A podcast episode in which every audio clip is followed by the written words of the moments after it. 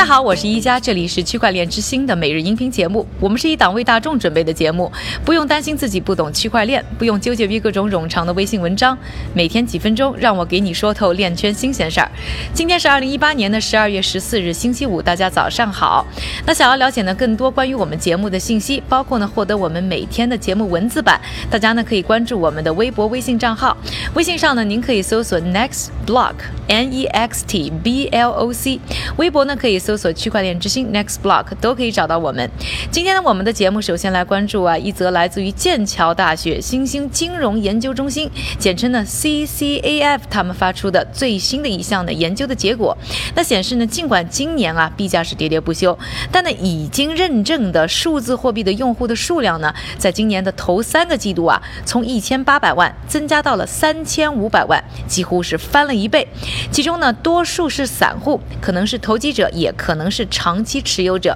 除此之外呢，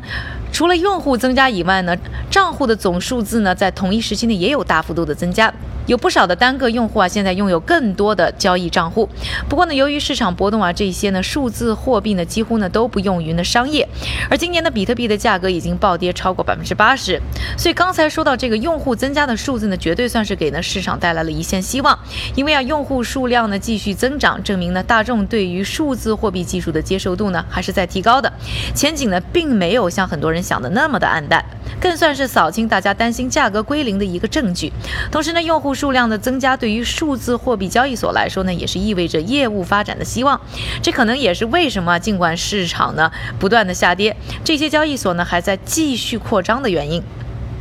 根据 Coin Market Cap 的数据，在日交易量排行榜上，币安仍然高居榜首，但也从每天啊交易二十亿美元的交易量呢，跌到了现在的四亿美元左右。说完了数字货币的用户数据之后呢，我们再来说一说相关的贷款。如果你看我们区块链之星纪录片第三集的朋友，应该会记得啊，在巴西呢，有很多人呢还没有银行账户，无法享受啊现代金融体系带来的各种便利。所以呢，在南美地区呢，有不少的创新企业，甚至啊是巴西政府呢。把区块链看作是加快改善现状的良方，包括呢，巴西央行呢也从去年就开始呢测试，包括像什么以太坊。Hyperledger Fabric 和 Corda 在内的四个区块链平台，想要更好的服务那些偏向于用移动进行支付和汇款的人群。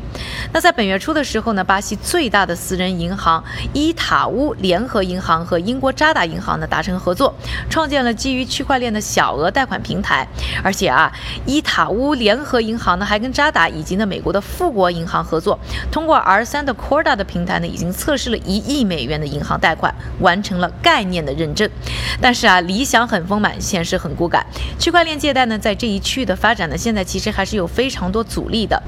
首先啊，要说到在理想层面上呢，区块链借贷呢是为了能够呢降低交易的欺诈和管理成本，但目前呢市场本身存在缺乏透明度的问题，所以呢也很难去满足呢需要的了解客户啊、反洗钱啊等合规方面的要求。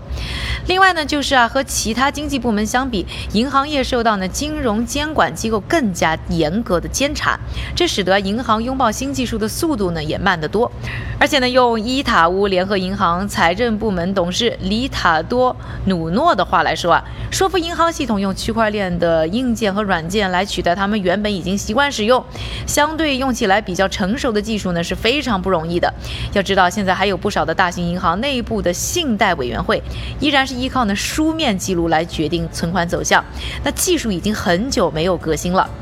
但也有人认为啊，虽然银行较慢接受区块链，那么像 Ripple 这样的规模较小的科技公司，可能就变成了较合适的理想起步伙伴。而且 Ripple 也早早开始行动。今年二月呢，Ripple 呢先是把伊塔乌联合银行呢拉入了自己的区块链阵营。另外呢，在上个月，日本三菱 UFG 金融集团 MUFG 呢也和巴西 Bradesco 银行呢签署协议。日本三菱 UFG 金融集团。MUFG 呢也和巴西的 Bradesco 呢银行签署了协议，计划要合作开发基于 Ripple 技术的跨境支付服务。所以区块链技术在这个区域的普及呢还是有非常大的希望的。那说完了今天我们两个核心的话题，一个呢是数字货币用户数量大幅增加，另外是说到呢南美地区呢区块链借贷平台的发展之后呢，下面的时间还是交给我们的韭菜哥，他为大家准备了一系列链圈的最新快讯。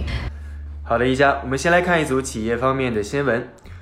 苹果公司的资深人士 Philip Shoemaker 宣布加入区块链公司 Civic，担任 Identity.com 的执行董事，负责去中心化平台的发展。第二条消息，对比特币友好的数字银行 Revolut 获得了欧洲银行业务的许可，他们计划首先在较小的市场推出，然后再拓展到欧洲的大型市场，如英国、法国、德国和波兰等等。第三条消息，四大咨询公司之一的普华永道宣布和采矿以及区块链软件公司 Befari Group 合作，为俄罗斯企业创建区块链加速器。接下来，我们再来看一组监管方面的消息。